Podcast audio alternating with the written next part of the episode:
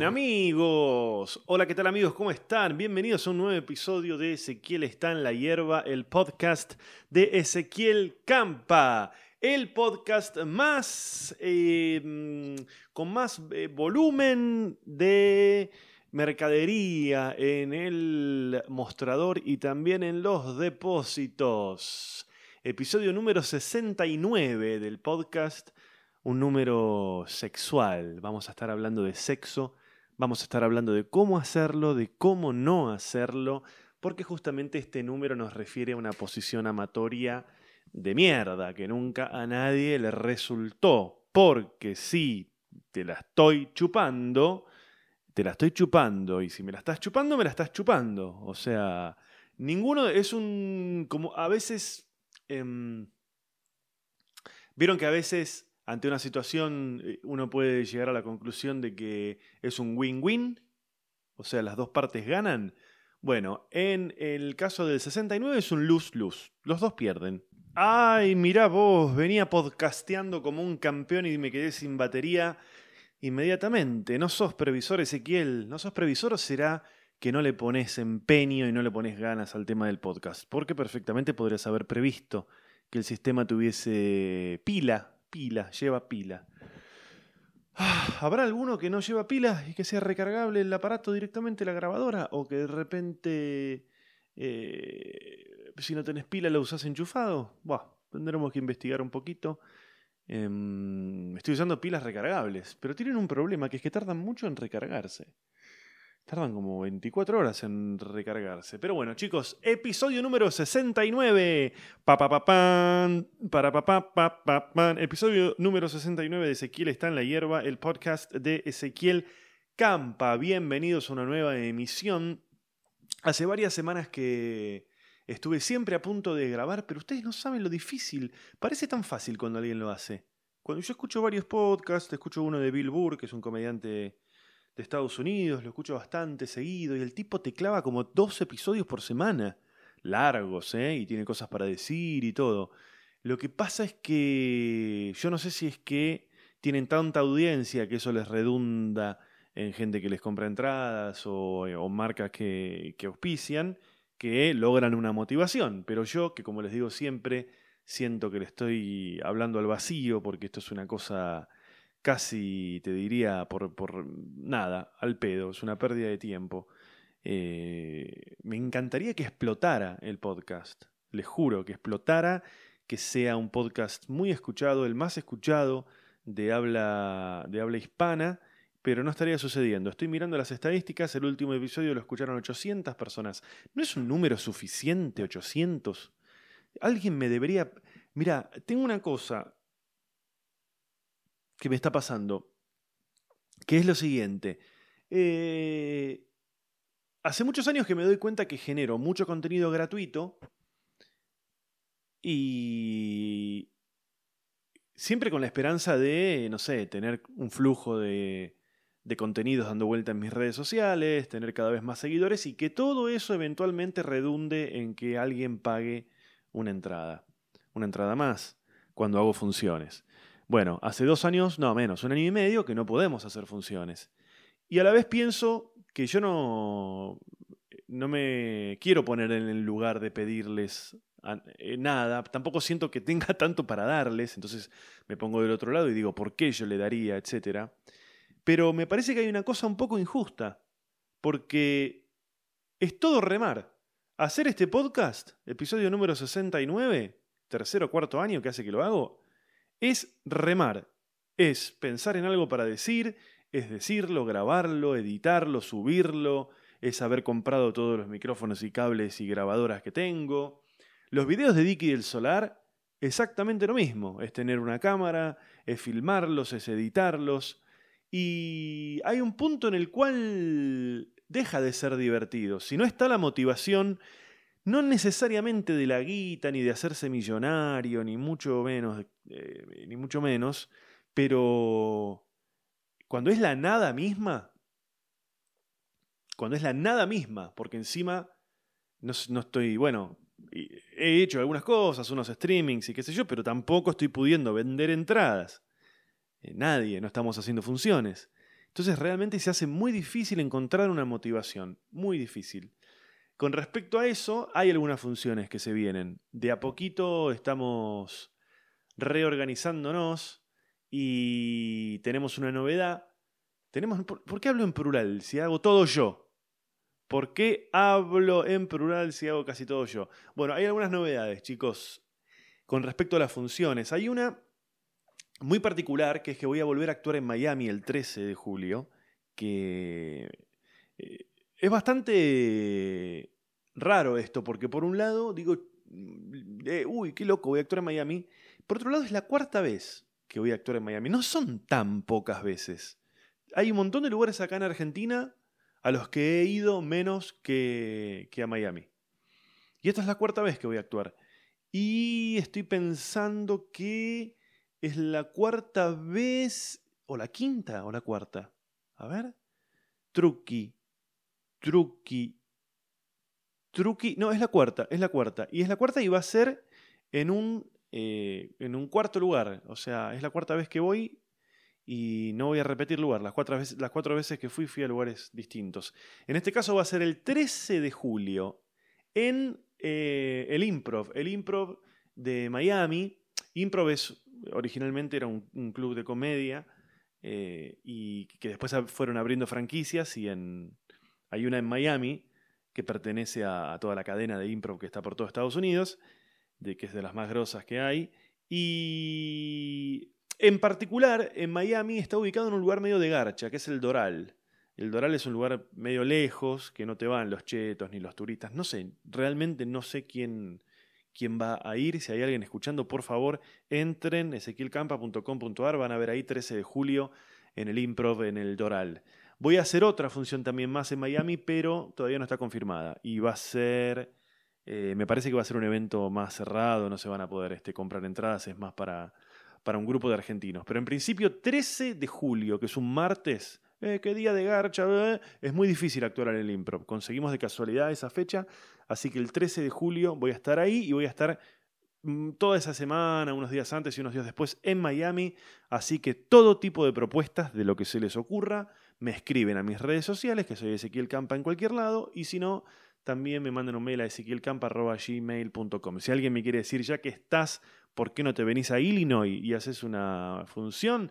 ¿Por qué no te venís a Orlando y te regalo un a la Delta? Todo ese tipo de propuestas, incluso indecentes, me las hacen en mis redes sociales o me escriben ezequielcampa.com.ar, perdón, ezequielcampa.gmail, ahí van a, van a encontrar también eh, eh, la forma de mandarme un mail ahí en el Gmail. Pero también empiezan las funciones en todo lo que es oh, la Argentina, chicos. Viernes 23 de julio voy a estar en Mar del Plata, plenas vacaciones de invierno, Teatro Roxy en Mar del Plata, viernes 23. Sábado 24, al día siguiente, voy a estar en Cava. Vuelvo al Teatro Chacarerean. Che, tengan en cuenta que todas estas funciones son eh, con la capacidad reducida, salvo creo que eh, Miami también, ¿eh? Miami también. Pero sobre todo acá en Buenos Aires, creo que es al 30, 40%, entonces no se cuelguen porque no hay tanta disponibilidad. Estoy viendo que hay un montón de funciones. Viernes 23, Mar del Plata, siempre en julio, ¿no? El 24, sábado, voy a estar en el Chacarerian, ahí en Palermo. El 30, en San Isidro, aparentemente, según lo que veo que me han puesto acá. El 31 también en Cava. O sea, vuelven en general los sábados las funciones a, Cava. Eh, voy a estar en Luján, viernes 6 de agosto, Luján. Viernes 27 de agosto en La Plata. Son todas las funciones que estoy viendo ahora aquí. Entran ezequielcampa.com.ar, ahí están las funciones y también está cómo hacerse de las entries, cómo hacerse de las entradas. Recién yo les decía que a veces es difícil oh, encontrar este motivation. No solamente hace falta algo para decir, para hacer un podcast, sino que en el caso mío, eh, además de la motivación, es muy incómodo. Hay que tener un lugar, qué sé yo, no sé, tengo que tener una mesa que nunca la tengo, entonces cada vez que grabo tengo que armar todo y es una paja. Y si hay alguien en el departamento se escuche, le tengo que pedir que se calle o que se vaya, es una mierda. Pero bueno, ya voy a tener mi lugar y ya voy a ser feliz en otro momento, porque de eso se trata la vida eh, eh, y, pensar en, que más adelante va, a estar todo mejor, porque... O, o, que más adelante van a estar las condiciones ideales para hacer lo que uno tiene ganas de hacer. Yo estoy viendo un mosquito. ¿No los mataba el frío a los mosquitos? Hoy es 26 de junio. Hace bastante frío. ¿No se supone que debería morir este mosquito por el frío? Buah. Bueno, che, no, en serio, hablando de marcas, quiero agradecerles a Mercedes-Benz. Mercedes-Benz, los mejores autos y ahora camiones. Mercedes-Benz auspicia este podcast y todos los podcasts de Ezequiel Campa. Bulova, Bulova, Bulova. Relojes desde Suiza al mundo. Bulova porque Bulova no significa vulva. Me avisó eso, la gente de Bulova están cansados de que, o sea, son una marca de relojes súper recontra pro y la gente les dice vulva. No se dice vulva, se dice Bulova. American Airlines, American Airlines, una aerolínea con aviones. American Airlines auspicia el episodio número 69 de Ezequiel está en la hierba. MoMA, MoMA, Museo eh, de Arte Moderno. Eh, eh, de arte moderno de Nueva York también, auspiciando el arte en todo el mundo. El MoMA llega directamente a Argentina para auspiciar a Ezequiel Campa. Calvin Klein, camisas, pantalones, calzado. Calvin Klein, la marca que te viste. Muchísimas gracias a todas las marcas a todas las marcas que, que se acercan y que apoyan y que auspician este y todos los episodios, porque no, no solamente esto, estamos haciendo un plan para pequeñas empresas en las que, en, o sea, con esos planes pueden auspiciar este episodio, pero también pueden auspiciar todos los anteriores. Chicos, Ah, tengo anotado acá que les tengo que hablar de algo que quedó pendiente del episodio anterior. En el episodio anterior yo les contaba que había un material, un especial de, comedia dando vueltas que, que era de lo que estaba hablando todo el mundo de la comedia y que a mí mucho no me divertía, pero me generaba culpa decirlo porque a la vez es un comediante muy respetado, entonces entre que es feo criticar a otro, a un colega, y queda más uno como un ignorante que el otro como un mal comediante y, bla bla bla bla bla bla bla bla. Les dije que esta semana les iba a responder, que me iba a tomar el trabajo de verlo todo. Y la realidad es que estoy haciendo en este momento el ejercicio mental de darles algún tipo de devolución con sabiduría. ¿Qué quiero decir con esto?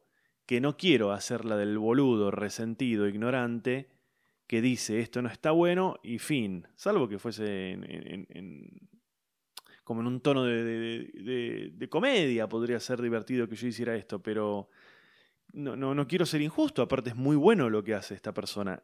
A ver, no sé por dónde empezar. El especial es el, de eh, Bob Burham. Bob Burham, Bob Burham es un comediante, un joven comediante eh, de Estados Unidos que tiene en Netflix un nuevo especial que se llama Inside, que lo grabó en su, en su, en su casa. Y gira todo en torno a esto de estar encerrado, de no poder laburar, de no poder salir y qué sé yo. Entonces, eh, eh, lo hizo todo dentro de su casa.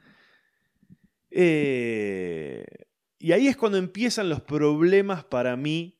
Para mí, a ver, ¿cómo lo puedo contar desde Ezequiel? ¿Cómo puedo ser objetivo? ¿Cómo puedo ser objetivo y salirme de que no es el estilo de humor que a mí me gusta? Y ponderar las cosas buenas que tiene y explicar con objetividad por qué a mí no me gustan. Voy a empezar de alguna manera. Eh, este comediante, Burham, Burham, históricamente todos sus laburos tienen un elemento, un protagonismo muy importante, todo lo que es lo audiovisual es un comediante eh, que hace un stand-up no tan, tan, tan puro, o sea, no, no, no suele estar él con el micrófono hablando, sino que le mete canciones, se sienta al piano, se apaga una luz, se enciende un efecto, aparece un láser, la canción es graciosa, corta, y de repente hace un poquito de stand-up. O sea, le mete mucho efectismo. Eh, está muy bien, es impecable lo que hace, de verdad es impecable. Ahí ya a mí me empieza a hacer un poco de ruido porque no pareciera que lo hizo en la casa con las tres cositas que tenía. Eh, pero bueno, qué sé yo, son decisiones. Ahora, ¿qué me pasa a mí con esto? Me pasa con este tipo de, espectáculos una cosa que yo la puedo explicar eh, técnicamente o la puedo explicar simplemente como un espectador. Lo que me sucede como espectador es que lo veo, reconozco que está muy bien hecho, que es ingenioso, que es creativo, que es original. Ahora, no me hace reír. Y eso a mí, como espectador, me resulta muy... Eh, me distancia mucho de lo que estoy viendo. Eh, personalmente a mí todos los efectos visuales, las cosas ingeniosas, a mí no me generan nada. Me lo podría llegar a generar, me lo podría llegar a generar si además me río. Y yo no me río con eso. Reconozco que es ingenioso, por ahí alguna cosa me saca una sonrisa, pero... Pero no es lo que a mí me hace reír. Eh, a ver, yo no sé si es por mi formación, que yo antes de hacer stand-up eh, ya estudiaba teatro y, muchos años estudié teatro e hice teatro. Creo que tal vez por eso o por una cuestión de gustos, a mí siempre me, llega mucho más un comediante que yo siento que está hablando visceralmente y que, y que las cosas lo incomodan y que las cosas le duelen y, que está de alguna manera exponiéndose arriba del escenario, eh, me conmueve mucho más eso que un tipo de espectáculo más efectista, digamos. Hace muchos años Raúl Serrano, uno de los grandes maestros de la actuación de Argentina, eh, dijo una frase en una de sus clases que a mí me quedó grabada para siempre que él decía que más allá del cine, los efectos que puede tener el cine, cómo uno puede editar una escena, ponerle música, bla, bla, bla, él decía que más allá de todo eso no hay nada más conmovedor que ver a alguien a quien le está sucediendo algo. Él se refería a un actor en una escena eh, atravesando un estado emocional. Y a mí me pasa lo mismo con lo que veo arriba del escenario. A mí lo que más me conmueve es un tipo arriba del escenario haciendo lo que puede eh, fracasando, naufragando, no estando tan seguro de lo que dice, planteando más preguntas que respuestas y dispuesto a dejar la vida para desde su lugar hacer lo que haga falta para que la gente se ría, para que la gente se ría. No, hay, no hay que olvidarse de que es stand-up comedy, es comedia, estamos hablando de comedia. Entonces, todo lo que envuelve a eso es espectacular, pero los chistes tienen que estar y los chistes tienen que ser buenos. Los chistes tienen que estar y tienen que ser buenos, como dice Chris Rock en Talking Funny, la charla esta, que la pueden buscar por ahí si les interesa la comedia. Es una charla que se hizo hace como 10 años entre Louis C.K., Seinfeld. No, ¿está Seinfeld? Sí. Sí, creo que no. A ver, para. Es Ricky Gervais, Louis C.K., Chris Rock y está Seinfeld. A ver. Talking Funny. Talking Funny. Sí, sí, claro que está. Claro que está. Imágenes. ¿Dónde está? Sí, claro que está Seinfeld porque me acuerdo que hay un momento de esa charla. Es una charla de, cuatro grandes comediantes hablando de, del laburo, básicamente, de la comedia en general. Y hay una cosa que se plantea en un momento muy divertida para los que somos del palo, que es que le dicen ellos a Seinfeld, le dicen, che, vos haces el mismo material hace mil años. Eh, en cambio, los otros comediantes tienden a generar material nuevo todo el tiempo. Entonces ahí Seinfeld lo que él dice es que él labura como las grandes, como una banda de rock. Si vos vas a ver una banda de rock, querés que haga los hits. No te importa si ya lo escuchaste 100 veces, si es una canción que tiene 20 años. Si vos vas a ver a Queen, querés que canten, que toquen Rapsodia Bohemia. No necesariamente querés el último disco, bla, bla, bla. Bueno, él hace ese paralelismo con, con la comedia. Bueno, en Talking Funny, Chris Rock, Chris Rock dice, podemos hablar una hora, podemos hablar una vida entera acerca de comedia, dónde termina el stand-up, dónde empieza, si le pongo música, si sí, si no, si, si es un stand-up más introspectivo, si no lo es así, si, si haces más participar a la gente o no, si usas lenguaje soez o no. Podemos hablar una vida de eso. Ahora, si es comedia, tiene que haber chistes y los chistes tienen que ser buenos. Eh, hay toda una tendencia a que no suceda eso. Hay toda una tendencia a que no suceda eso. Hay todo como una búsqueda. También había pasado con Nanette. Eh, Nanette, el especial de Hannah Gatsby, que fue el tema de la comedia entre, entre los comediantes que se habló el año pasado, que es un espectáculo hermoso de, de una comediante eh, que no me acuerdo ahora de dónde era, pero bueno, que sufrió mucho eh, su, su, infancia, padeció un montón, se tuvo que ir de donde vivía, todo un desastre, y, hace todo un espectáculo contando esto. Y claro, es un relato conmovedor, eh, y, pero no, no, a mí no me, no me hace reír, no me hace reír. me dirán, hay cosas más importantes que hacer reír. Perfecto, totalmente de acuerdo, totalmente de acuerdo. Ahora, tal vez a mí no me interesan. O tal vez yo, cuando voy a buscar comedia, voy a buscar reírme, no voy a buscar otra cosa. Si me haces reflexionar, es como una chapa que me llevo. Si me haces llorar, eh, parece una verga si me haces llorar. Pero bueno, eh, volviendo a lo de, a lo de Bob Burham, se llama Inside. Mírenlo, o sea, está re mirable. Es re mirable, re creativo, original, piola. A mí mucho no me copa. A mí mucho no me copa. No me gusta cuando un artista hace cosas efectistas, porque me imagino como al artista mirando a cámara, guiñando el ojo como mírala, la que tiro ahora. Eh, eso con mayor o menor sutileza.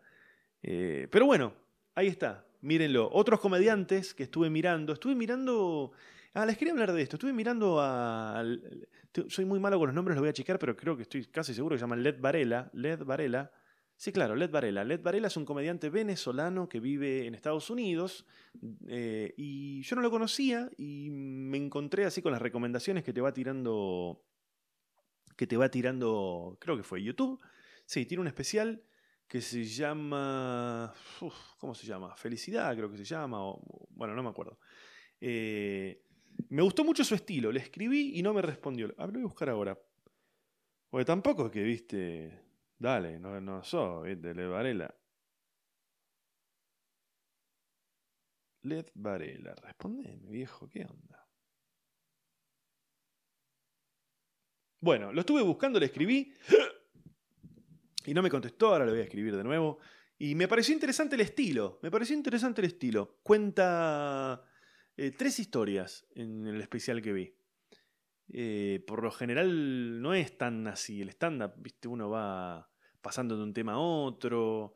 Y él se instala, eh, Felicidad se llama el que vi. Él se instala en, tres historias, cuenta tres historias, casi sin chistes, casi sin chistes. Eh, pero bueno, está bien, está muy bien. bastante, bastante incorrecto, políticamente incorrecto, eso siempre genera admiración y respeto. Así que les recomiendo ahí Led Varela.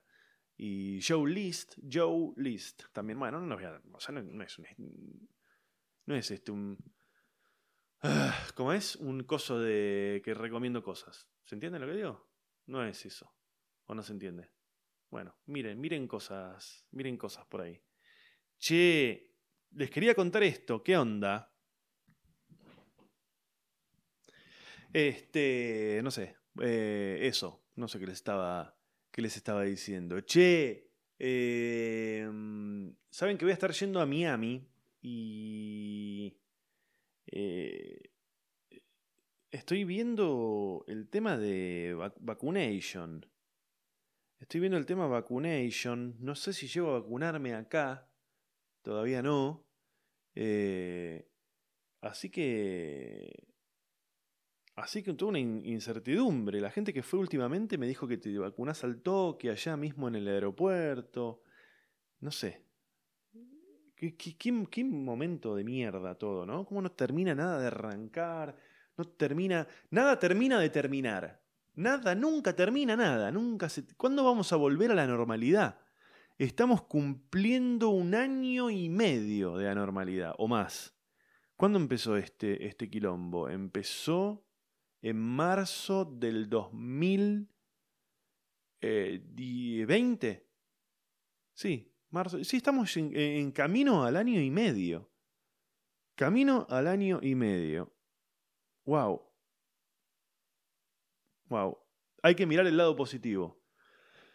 El lado positivo, ¿cuál es el lado positivo de la pandemia y todo eso? Que los de esta generación, los que tenemos, los que, los que tal vez en algún momento tengamos hijos o los que tienen hijos pequeños, tenemos una enorme eh, excusa para arruinarle la vida, las vidas a nuestros hijos, a, nuestros, a, los que nos sigan.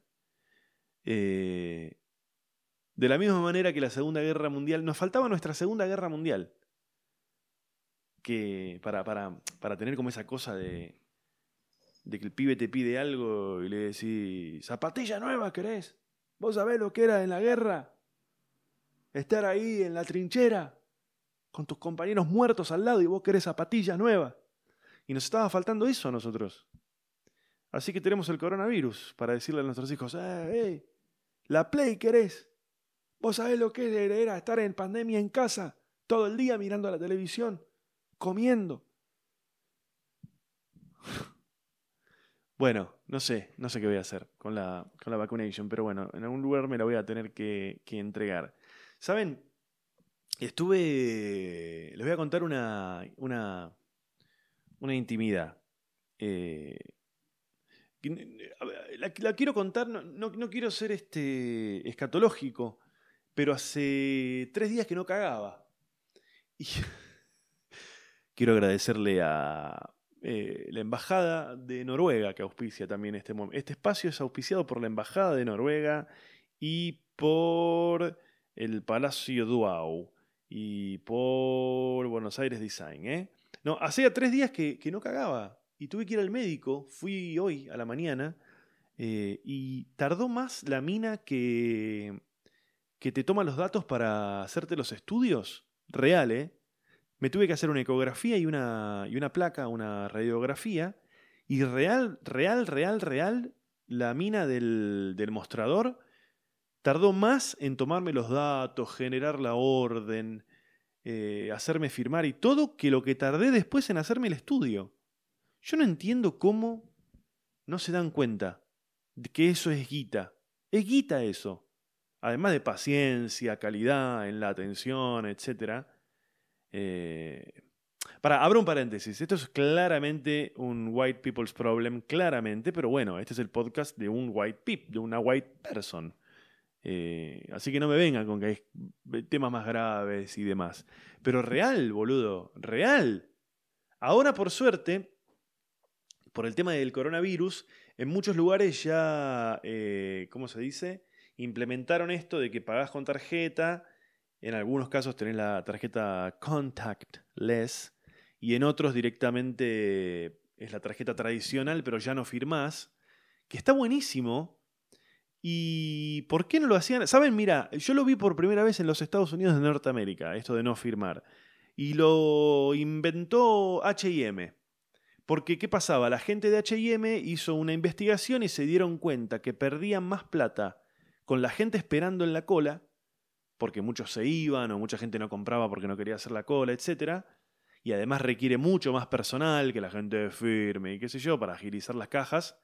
Se dieron cuenta que perdían más guita así que no haciéndole firmar a la gente y que cada tanto alguno te cague porque usó una tarjeta robada y qué sé yo. Entonces dijeron, listo, que no firme más la gente, pasa la tarjeta y que se vaya. Esto es prepandemia, ¿no? Ahora lo empezaron a hacer un poco con la pandemia, acá. Pero hoy, cuando fui al sanatorio este, me pidió, primero me pidieron la, la, la credencial. Bueno, toma la credencial. Le doy la credencial. Después me piden un código que la obra social te lo manda en una aplicación. Dale, el código está. Bueno, dale. Después, completar tus datos de la crucecita para abajo. Tenés que poner tu nombre, tu edad, tu fecha de nacimiento. ¿Para qué mierda quieren saber la fecha de nacimiento? Explícame. Domicilio. Domicilio. ¿Para qué querés mi domicilio? ¿Para qué lo querés? Real. Un mail. ¿Me das un mail? Me tuvo 15 minutos la persona esta. Después de eso pasó las, este, recetas por una máquina que le hizo como una especie de timbrado, no sé qué mierda. Después se paró, le sacó fotocopias en una fotocopiadora que había detrás, las enganchó con unos tickets que salieron de una máquina que generaba tickets, las enganchó con una, ¿cómo se dice? Con una brochadora. Firmame acá. Ay, acá también necesito el DNI. ¡Qué bárbaro! Dios, con todo esto de la huella digital, del reconocimiento facial, ¿por qué no hacen algo? ¿Por qué? ¿Por qué? Hay cosas más importantes. Bueno, esas cosas más importantes tampoco las resuelven. Por eso, hoy acá les quiero anunciar que lanzo mi candidatura a diputado por la provincia de Buenos Aires para llevarle a los bonaerenses las respuestas que la política tradicional no les supo llevar. Hay toda una cosa que me da mucha bronca, que es esto de que la gente que padeció algo ya se cree especialista en eso, ¿no?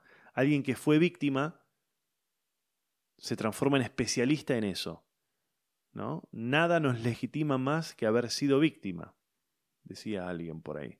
Entonces, me atropella un auto y automáticamente soy especialista en cuestiones de tránsito y de transporte. Y voy a los medios y hablo y qué sé yo.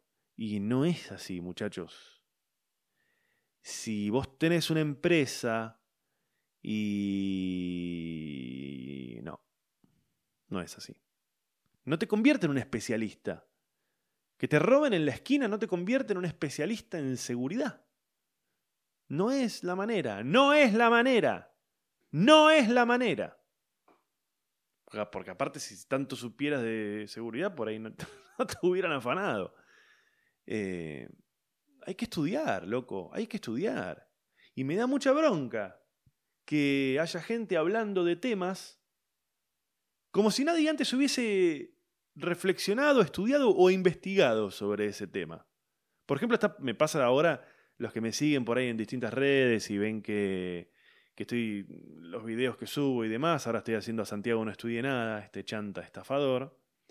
Y bueno, obviamente estoy viendo muchísimo material que me mandan y qué sé yo, de biodescodificadores, de coach del alma, facilitadores, todos unos chanta pufis que pareciera, o sea, que se dedican a cosas desde un lugar en el que pareciera que nunca nadie investigó ni estudió sobre eso. Entonces te vienen con soluciones mágicas de que tu autoestima se va a elevar cuando dejes de pensarlo ¿eh? y, empieces a valorarte y te mires en el espejo y te des cuenta que sos tu mejor reflejo.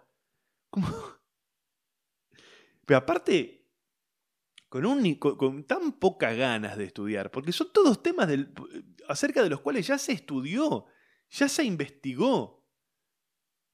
No es que no hay nada escrito sobre el asunto. Biociencia. Leí un par de expresiones. Hay un chanta que usó una, que se eh, biodescodificador, un no sé, un delincuente que escuché el otro día una expresión que usa en sus redes sociales que es diplomatura. Una diplomatura. Hay algo más pedorro. Y encima lo vi hacer el otro día eh, vía Zoom, no sé qué poronga hizo una, em, se llama Consultoría en Diplomatura. Consultoría en Diplomatura. Eh, hablemos sin decir nada, ¿no? Es la nada misma. Consultoría en Diplomatura. Qué chant. Y la gente va y paga. Hoy un amigo me decía, me dice, che, boludo, estos son como los nuevos, este, como el nuevo pastor Jiménez, como los nuevos pastores evangelistas. Y le dije, no, ¿Sabes por qué no? Porque eh, los pastores evangelistas eh, de repente le dan algún tipo de contención a cierta gente, hacen como un trabajo social, estaban un poco vinculados con la iglesia, trabajan en barrios carenciados, eh, con gente muy humilde. En cambio, estos chantas lo que venden es una esnoviada para gente a la que le sobra la guita, gente que no tiene problemas reales, gente que no se preocupa de verdad por su salud. Porque nadie que se preocupe de verdad por su salud va a terminar en un chanta de estos. Si vos tenés algún problema emocional, eh, psicológico o lo que sea, si te lo tomás en serio y de verdad querés hacer algo, no vas a terminar nunca con estos chantas. Nunca vas a terminar con alguien diciéndote, a mí es la historia de un chico, porque a mí me pasó y yo me di cuenta que con la biodescodificación... No, vas a ir a un terapeuta tradicional, a un psicoanalista, a un psicólogo, lo que verga sea, o a un psiquiatra, si es un poco más compleja la cuestión, o más, o, más psiquiátrica, por decirlo de alguna manera. Y no vas a hacer esta pelotudez de un encuentro virtual en el que te vea tu mejor versión, mindfulness, no sé qué verga. Dejen de chorear. Ahora, si vos me lo vendés como una cosa, como un pasatiempo, o sea, como, a ver, tenés eh, eh, tejido al crochet, eh, pastelería podemos hacer, o si no haces biodescodificación, que charlas un poco de tus temas, nos abrazamos, terminamos llorando un poco, flasheamos que ocurrió un milagro, bueno, tú una boludez así, sí, bueno, listo, ya está. Pero no te lo venden así, te lo venden como si fuesen personal de la salud. Y ahí es donde ya, ay, me da una bronca, me da una bronca. toda una esnoviada, toda una esnoviada para sacarte dinero sin ninguna aval Si vos te empezás a investigar, yo que me está llegando material por todos lados, empezás y están todos vinculados. Entonces, todos los títulos que tiran, todas las especializaciones, es todo como una cosa entre ellos. Onda, eh, eh, yo soy coach en programación neurolingüística eh, y soy biodescodificador. Y mirás que es ser biodescodificador y es otra cosa que hace alguien y vas al perfil de ese alguien y te dicen, yo hago programación neurolingüística. Toda una cosa entre ellos, toda una chantada, toda una berretada. Que, insisto, si vos me lo vendés como una cosa medio motivacional, eh, no sé, bueno, ponele. Pero no te lo venden así, te lo venden como si fuese la verdad revelada, como si ellos hubiesen tenido alguna suerte de despertar y te hablan de ciencia cuando, cuando, cuando o sea, es una palabra sagrada la ciencia. Eh, biociencia, bioneurociencia, para de chorear y de mentir. No sabes ni explicarme lo que es la ciencia, si te pregunto. Este. Y además de todo, a mí lo que más me llama la atención es la gente que va. Es la gente que le garpa a estos tipos. Pareciera que hay gente que no vio nunca un documental en Netflix. Que está lleno, el 90% de los documentales de Netflix te muestran estas sectas, estos chantas, porque aparte van cambiando de nombre. Cuando, cuando yo era pendejo, eh, estaba de moda el Insight. El Insight eran como una especie de eh, encuentros en los que profundizabas, entre comillas, tipo en dos horas veías no sé qué y te ibas con cambios y no sé cuánto. O sea, estos curros van cambiando de nombre y existen hace cientos de miles. ¿Cómo no se dan cuenta? ¿Cómo no se dan cuenta? Repito, si vos lo haces para hacer alguna cosa más, para boludear, está bien, estamos todos de acuerdo. Cada uno hace y qué sé yo. Ahora, si vos pones tu salud emocional en manos de esto, no te, no, tengo, no te tengo ningún respeto. Pero ninguno, ¿eh? Ninguno. Ah. Ay, me calenté, chicos. Así que bueno, oyentes de Ezequiel está en la hierba, parece que este va a ser un episodio tirando a cortina, tirando a corto, no hay mucho más eh, para contarles. Me escriben en mis redes sociales, soy Ezequiel Campa en todos lados. Si no me mandan un mail, lo más concreto y conciso posible, ya sea con un audio ahí o con un texto, a ezequielcampa.gmail.com. Les recuerdo un poquito que voy a estar en Miami, como les dije antes, el martes 13 de julio y después ya empiezan las funciones acá en Argentina. Voy a estar en Buenos Aires 24 de julio y en Mar del Plata el 23. Bueno, hay un montón de funciones que se vienen Entran en ezequielcampa.com.ar y ahí las van a estar, este, las van a estar viendo. Cuídense, vacúnense, hagan el amor, dejen que les hagan el amor. Y nos vemos en un próximo episodio de Ezequiel está en la hierba. En realidad no nos vemos, nos escuchamos. Y en realidad ni siquiera nos escuchamos. Ustedes me escuchan a mí. Chau.